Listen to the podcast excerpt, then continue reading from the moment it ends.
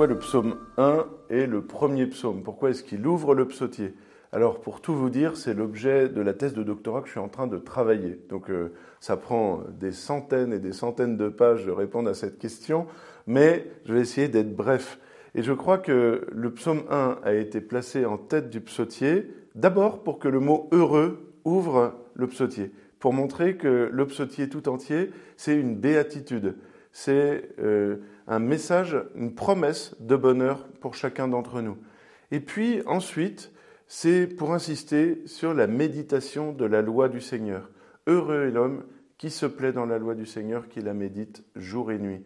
L'insistance des psaumes sur le, soin apporté à la méditation de la loi est une insistance vraiment qui traverse l'ensemble du psautier.